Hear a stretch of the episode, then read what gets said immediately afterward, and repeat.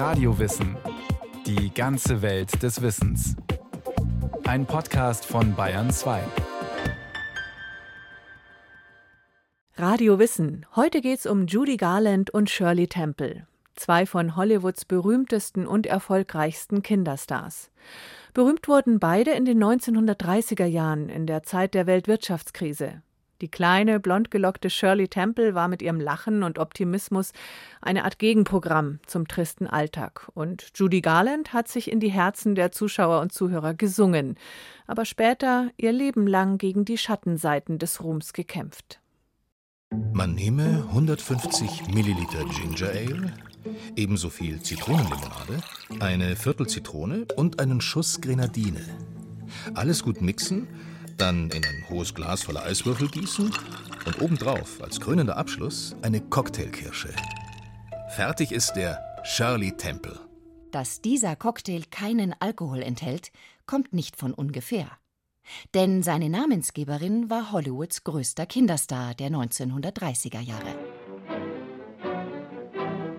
Ein Wirbelwind an Sommersprossen und blonden Locken, Angeblich 52 jeden Abend vor dem Bettgehen sorgfältig eingedrehte Korkenzieherlocken. Immer gut gelaunt, immer lächelnd. Lächeln, smile, singt sie in einem ihrer Hits. Du musst lächeln, um glücklich zu sein.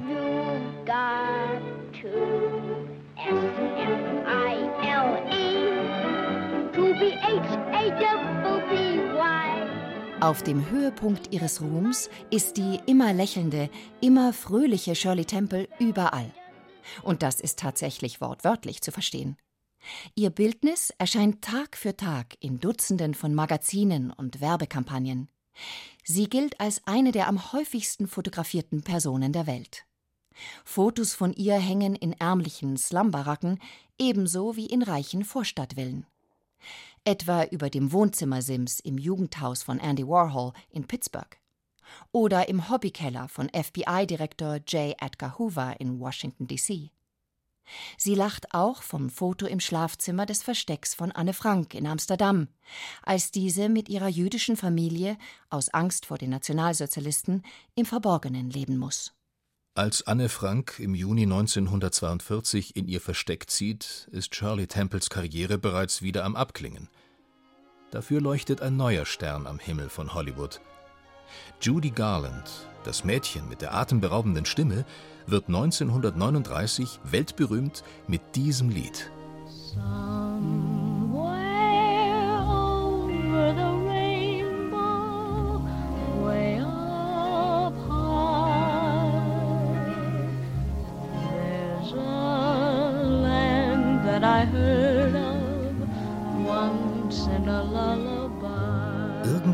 über den Regenbogen träumt sich Judy Garland als Mädchen Dorothy, das gemeinsam mit ihrem kleinen Hund Toto sowie ihrer Tante und ihrem Onkel auf einer Farm in Kansas lebt.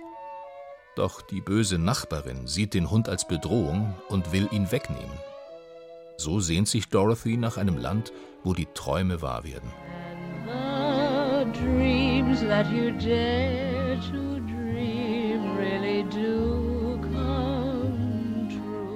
Schließlich schnappt sich Dorothy ihren geliebten Toto und will weglaufen. Doch ein Wirbelsturm zieht auf und bläst das Mädchen samt dem Farmhaus in das zauberhafte Land namens Oz. Dort macht sie sich auf den Weg zum sagenumwobenen Zauberer von Oz. Heute zählt der Zauberer von Oz zu den großen Klassikern der Filmgeschichte und ist Teil des Weltdokumentenerbes der UNESCO. Judy Garland gelingt mit der Rolle der große Durchbruch in Hollywood. Dabei wollte das produzierende Studio MGM für das enorm teure Projekt in der Hauptrolle zunächst einen etablierten Kinderstar, nämlich Shirley Temple. Doch die war beim Konkurrenzstudio der 20th Century Fox unter Vertrag und die Austauschverhandlungen scheiterten. Gott sei Dank. Mit Shirley Temple wäre das nie und nimmer so ein Erfolg geworden. Und natürlich hatte sie auch nicht den Stimmumfang von Judy Garland. Sagt Kristen Hatch, Professorin für Filmstudien an der University of California in Irvine. Ihr Spezialgebiet der Hollywood-Film der 1930er Jahre und die Rolle der Kinderstars, die in diesem Jahrzehnt zu den kassenträchtigsten Publikumslieblingen überhaupt zählten. Vom Kinderbuch Der Zauberer von Oz gab es in der Stummfilmzeit bereits mehrere Verfilmungen. Dorothy wurde dabei von jungen Frauen in ihren Zwanzigern gespielt, auch wenn sie im Buch eher ein kleineres Mädchen ist.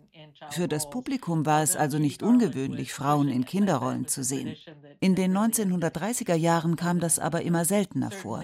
Und Judy Garland war vom Alter her schon grenzwertig für die Rolle.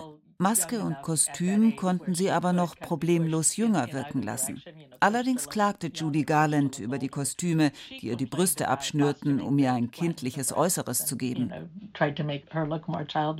Am Ende der Dreharbeiten ist Judy Garland bereits 17 doch sie schafft es, Dorothy als Mädchen zu porträtieren, das die perfekte Unschuld symbolisiert. Eine Kinderfigur mit einem reinen Herzen.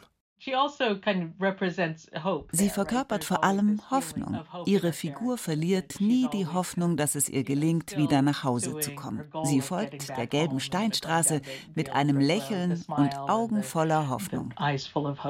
Hoffnung, Unschuld. Das sind auch die Attribute, die Shirley Temple in den Jahren zuvor zur erfolgreichsten Schauspielerin der 1930er Jahre haben werden lassen. Denn ihr Karrierestart fällt zusammen mit einer der schlimmsten Wirtschaftskrisen der Vereinigten Staaten, der Great Depression, der großen Depression.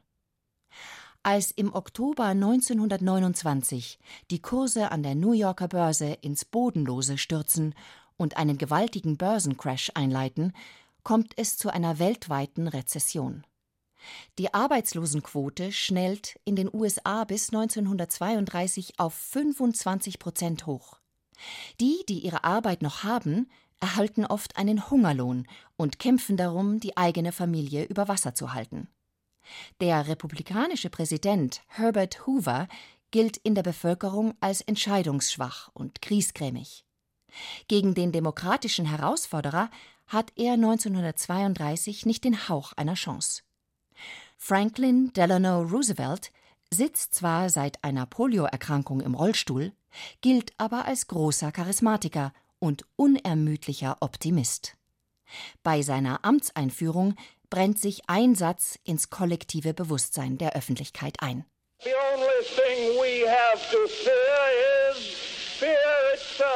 Die einzige Sache, die wir zu fürchten haben, ist die Furcht selbst.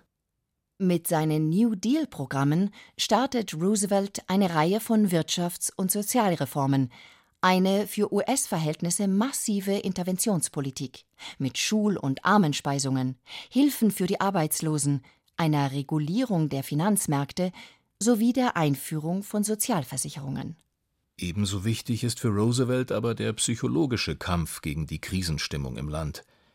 Er will die Furcht bekämpfen, und so gut es geht Optimismus und Zuversicht verbreiten. Dazu nutzt er die Macht der Filmkunst im Kampf gegen die niedergedrückte Stimmung im Land. Und setzt dabei vor allem auf ein unerschütterlich lächelndes Mädchen und das wohlige Gefühl, das sie in den Kinosälen verbreitet. Shirley Temple. Von Roosevelt ist das Zitat überliefert Wenn die Stimmung der Bevölkerung auf einem Tiefpunkt ist, Gibt es nichts Heilsameres für Amerikaner, als sich für nur 15 Cent einen Film anzusehen, in das lächelnde Gesicht eines kleinen Kindes zu blicken und die Sorgen zu vergessen?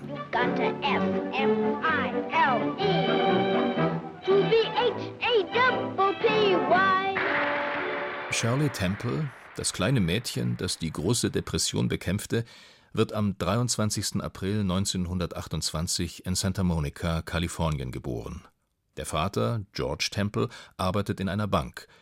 Die Mutter, Gertrude, tanz- und filmbegeistert, setzt all ihre Hoffnungen und Ambitionen nach zwei Söhnen auf ihr drittes Kind, ihr Mädchen mit den Sommersprossen und den Locken, die sie einrollt und Woche für Woche peroxidblond färbt. Kurz nach Shirleys drittem Geburtstag meldet Gertrude ihre Tochter in Ethel Meglins Tanzstudio an – damals die Top-Adresse in Hollywood, um Tanzschritte und Gesang zu lernen und möglichst jung vor einer Filmkamera zu landen. Die sogenannten Maglin Kiddies werden regelmäßig für Bühnenauftritte und Filmrollen gebucht. Drei Jahre vor Shirley Temple war auch Judy Garlands Mutter mit ihrer damals fünf Jahre alten Tochter zu den Maglin Kiddies gekommen. Im April 1934 gelingt Shirley Temple der große Durchbruch. Da ist sie gerade sechs geworden. Der Film Stand Up and Cheer zeigt sie singend, tanzend und auch stepptanzend in der Nummer Baby Take a Bow. I'm presenting you right now. Baby, take a bow. Aufstehen und jubeln. Stand Up and Cheer fordert genau das ein als Weckruf gegen die große Depression. Im Film gründet die US-Regierung ein fiktionales Unterhaltungsministerium, um Künstler zu organisieren, die im ganzen Land für Optimismus sorgen sollen. In einigen der musikalischen Einlagen strahlt Shirley Temple mit dem Ensemble um die Wette und begeistert das Publikum und die Studiobosse der 20th Century Fox, die das Mädchen unter Vertrag nehmen. Allein 1934 dreht sie neun weitere Filme und erhält 1935 einen Miniatur-Oscar für ihre Erfolge als Kinderstar. On the good ship, slowly pop, it's a sweet trip to a candy shop. Vier Jahre lang, von 1935 bis 1938, ist Shirley Temple die ungeschlagene Nummer 1 an den amerikanischen Kinokassen. Mit ihrem schwarzen Tanzpartner Bill Bojangles Robinson schreibt sie zudem 1935 in Oberst Shirley Filmgeschichte. Zum ersten Mal tanzt eine Weiße mit einem Schwarzen zusammen auf der Leinwand.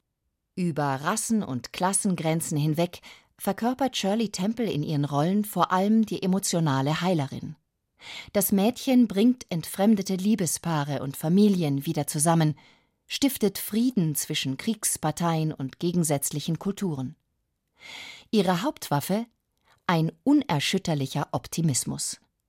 Sie behandelt die Armen mit Fürsorge und Sanftmut, geht ohne Scheu auf die Mächtigen und Wohlhabenden zu und erweicht das Herz abgehärteter Soldaten und Firmenchefs. So wird sie in den 1930er Jahren zum Symbol des reinen Kindes. Doch so erfolgreich Shirley Temple in den 1930er Jahren ist, so schnell schwindet ihre Popularität, als sie in die Pubertät kommt. Der Erfolg ihrer Filme lässt nach. Unzufrieden mit dem Verlauf ihrer Rollenangebote beendet sie 1950 ihre Kinokarriere mit nur 22 Jahren. Da ist sie bereits nach einer unglücklichen Ehe mit einem Schauspieler alleinerziehende Mutter und geschieden. Doch sie heiratet ein zweites Mal – bekommt zwei weitere Kinder und startet nach einigen Auftritten im Fernsehen eine Karriere in der Politik. Sie geht für die Republikaner unter Richard Nixon in die UN-Generalversammlung, wird Botschafterin in Ghana und dient im Weißen Haus unter Gerald Ford als erste Frau auf dem Posten des Protokollchefs der Vereinigten Staaten. Von 1989 bis 1992 ist sie die US-Botschafterin in der Tschechoslowakei und erlebt den Fall des Eisernen Vorhangs. 2014 stirbt sie im Alter von 85 Jahren. Die Persönlichkeiten von Judy Garland und Shirley Temple waren grundverschieden. Die Härten des Showbusiness setzten Shirley Temple lange nicht so zu, obwohl sie auch mit Tiefschlägen zu kämpfen hatte. Obwohl sie den Studios aber Millionen von Dollar einbrachte, hatte sie am Ende ihrer Filmkarriere nur magere 60.000 Dollar auf ihrem Sparkonto. Viele denken, dieser Kinderstar wurde mit Liebe überschüttet und konnte auch finanziell für den Rest des Lebens sorgenfrei in Luxus schwelgen. Aber dem war nicht so. Allerdings litt Shirley Temple nicht unter den Dämonen, die Judy Garlands Leben bestimmten.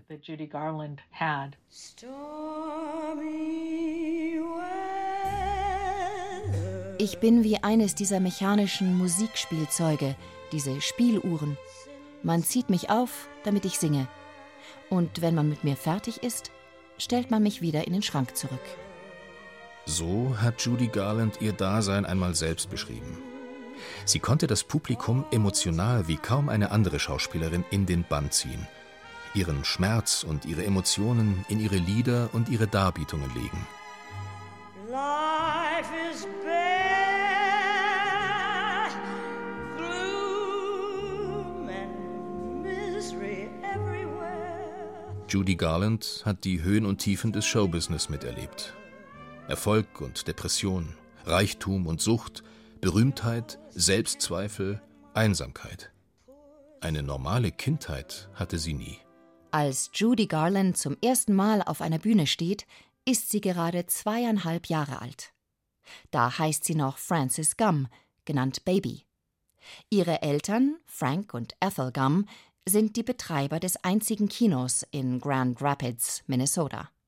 Baby Gum wächst nicht regulär mit Kindergarten und Schule auf, sondern mit Musik, Tanz, Gesang, mit selbstgenähten Kostümen und zahllosen Auftritten in Varietés, Clubs und Restaurants. Und zunehmend wird ihrer Mutter klar, das Mädchen hat eine einzigartige Stimme und eine enorme Bühnenpräsenz. Dear,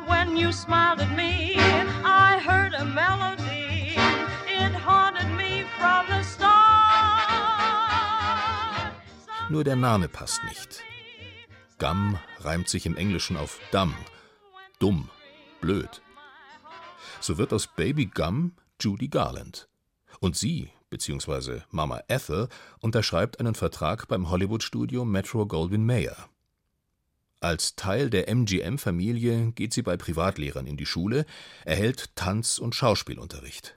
Die Studiobosse bleiben aber skeptisch. Es gibt niedlichere Kinderstars, so wie Shirley Temple, oder hübschere, weiblichere, so wie Lana Turner. Doch ihre Stimme, die ist einmalig. Auf dem 36. Geburtstag von Clark Gable präsentiert Judy ein eigens für die Party komponiertes Lied. Mr. Gable, I am writing this to you, and I hope that you will read it so you'll know. Ein von einem schüchternen Mädchen vorgetragener Liebesbrief an sein Idol. Im Blumenkleid, mit Gables Foto in der Hand, singt Judy Garland und wird zu der Nachwuchssensation in Hollywood.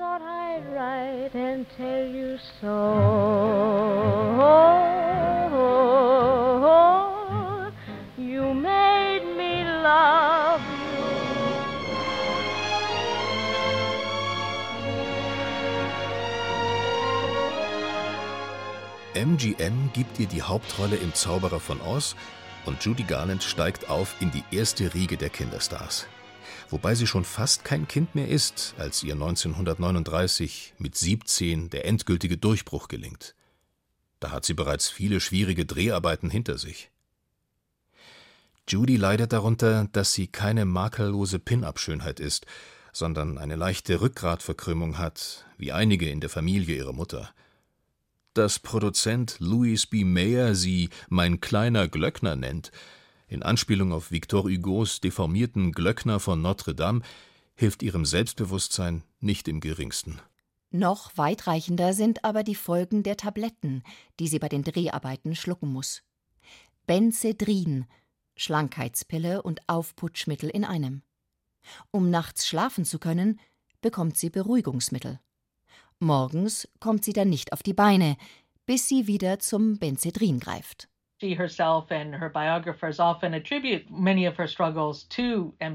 selbst und auch viele ihrer Biografen führen ihre Probleme auf den Druck zurück, dem sie bei MGM als Kind ausgesetzt war. Ihre Drogenabhängigkeit stammte aus dem Zwangsprogramm für Diätpillen. Sie wurde abhängig, weil sie für die Kameras dünn bleiben musste und entwickelte Neurosen fühlte sich den anderen Kinderstars bei MGM gegenüber minderwertig und hatte immer Angst, nicht gut genug zu sein. Dabei gewinnt sie, wie Shirley Temple, einen Nachwuchs-Oscar, dreht Kassenschlager wie Musik ist unsere Welt mit Mickey Rooney oder Meet Me in St. Louis. Ihr Privatleben, ein endloser Quell für die Klatschpresse, bleibt holprig. 1941 heiratet sie den Songwriter David Rose.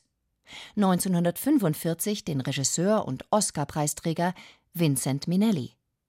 1946 kommt die gemeinsame Tochter Liza Minnelli zur Welt, die später selbst eine begnadete Sängerin und mit Filmen wie Cabaret ein Oscar-prämierter Star werden wird. Lizas Mutter Judy allerdings gilt zunehmend als Risiko am Set. Sie verpasst Drehtermine, ist launisch, unzuverlässig, mitunter hysterisch. 1950 kündigt MGM ihren Vertrag und auch ihre Ehe mit Vincent Minnelli scheitert. Sie unternimmt einen Selbstmordversuch. Doch dank treuer Freunde wie Schauspielerkollegin Catherine Hepburn und Produzent Sidney Luft, der ihr dritter Ehemann werden wird, gelingt ihr 1954 ein Comeback mit dem Musical A Star is Born, ein neuer Stern am Himmel. Doch sie bleibt eine Gefangene ihrer Tabletten und Alkoholsucht, erlebt Höhen und Tiefen und wird, vor allem durch ihre Konzerte, zu einer Ikone der schwulen Bewegung der 1960er Jahre. Richard Dyer, der britische Filmwissenschaftler, hat in seinen Büchern analysiert, warum Judy Garland unter Schwulen so beliebt war. Er war der Meinung, dass ihre Popularität bei Homosexuellen so hoch ist, weil sie sich als Kind nie zugehörig fühlen konnte. Sie durfte nicht einfach ein Kind sein, passte nie in die klassischen Schubladen und verwandelte sich dann doch als Erwachsene in einen verletzlichen, aber strahlenden Star. Dann hat sie auch noch diese emotionale Tiefe in ihrer Stimme, die all die Tragik in ihrem Leben spürbar werden lässt.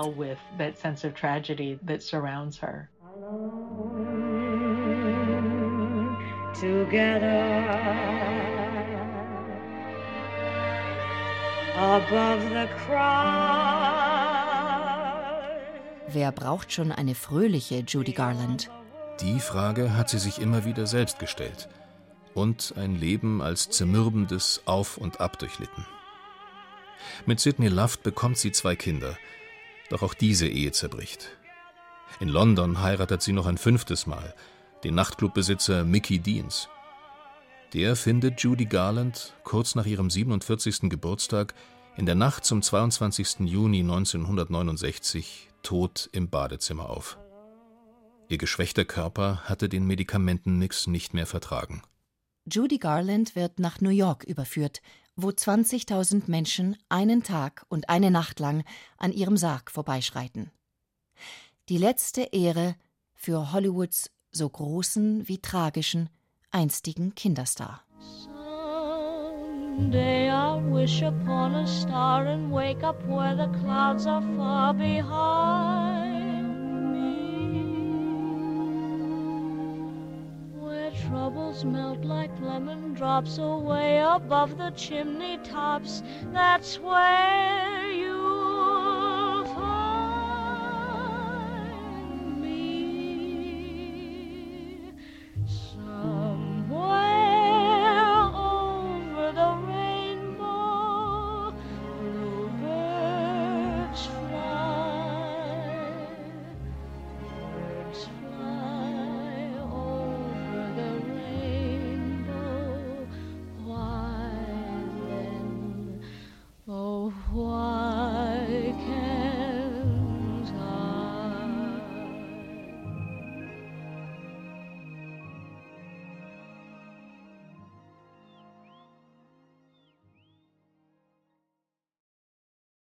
Judy Garland und Shirley Temple. Florian Kummert mit einem Porträt über Hollywoods Kinderstars.